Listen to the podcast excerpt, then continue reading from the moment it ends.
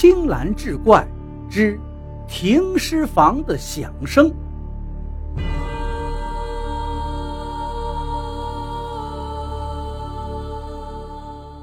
张明大学毕业，刚毕业就被分配到了县城医院上班，相对来说还算幸运。他有的同学还没有找到合适的工作。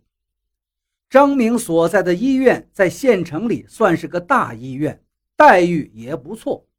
事实上，对于张明而言，医生是他最好的选择。虽然发不了什么大财，但是起码收入稳定。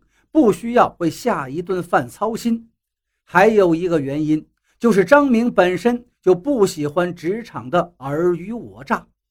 这一天，医院里看守停尸房的小王有事请假了，而张明呢来上班也不久，所以他上司的主任便临时叫张明来替班。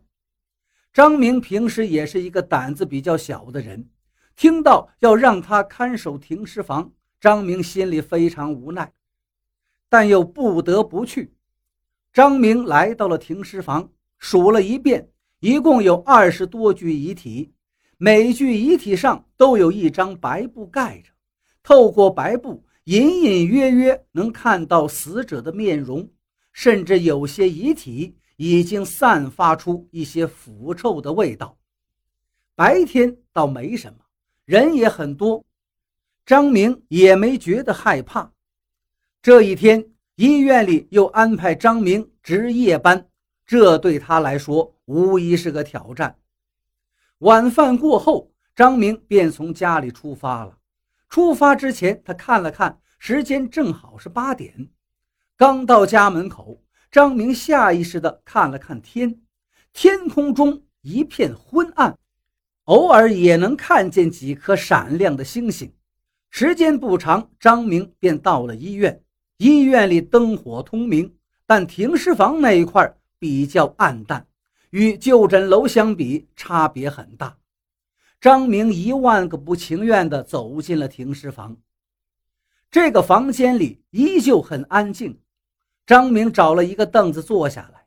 过了好久，医院里医生护士陆陆续续都下班了，看着他们。张明甭提有多羡慕了，一看表，已经十二点了。张明觉得好困，昏昏沉沉的。不知过了多久，张明在一阵沙沙沙的动静中被吵醒了，他的心立刻提到了嗓子眼这是停尸房里呀，半夜三更，怎么会有这种响声呢？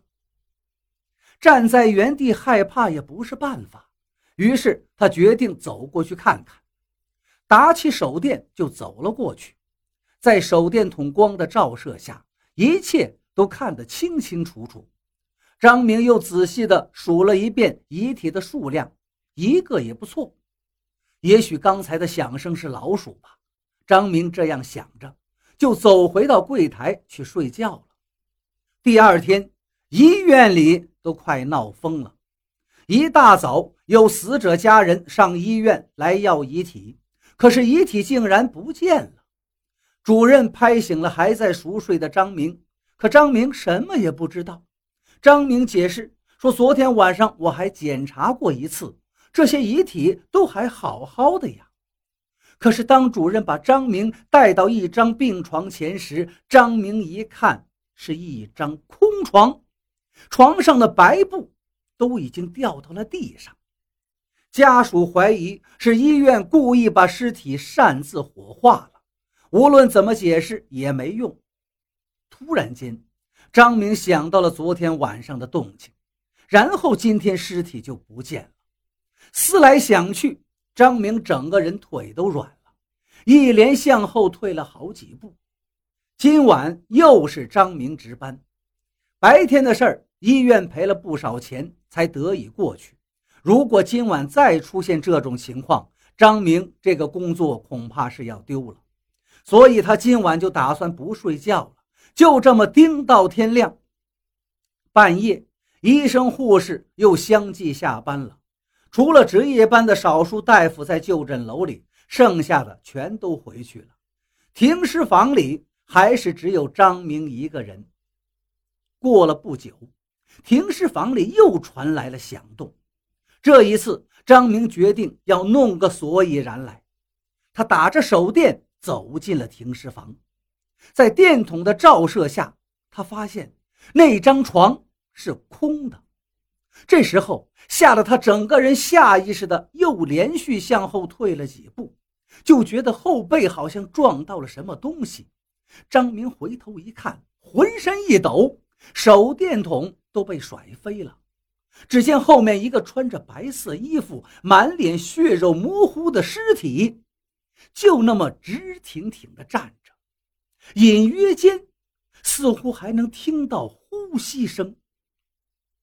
第二天，停尸房里的尸体一具都没少，并且又多出了一个。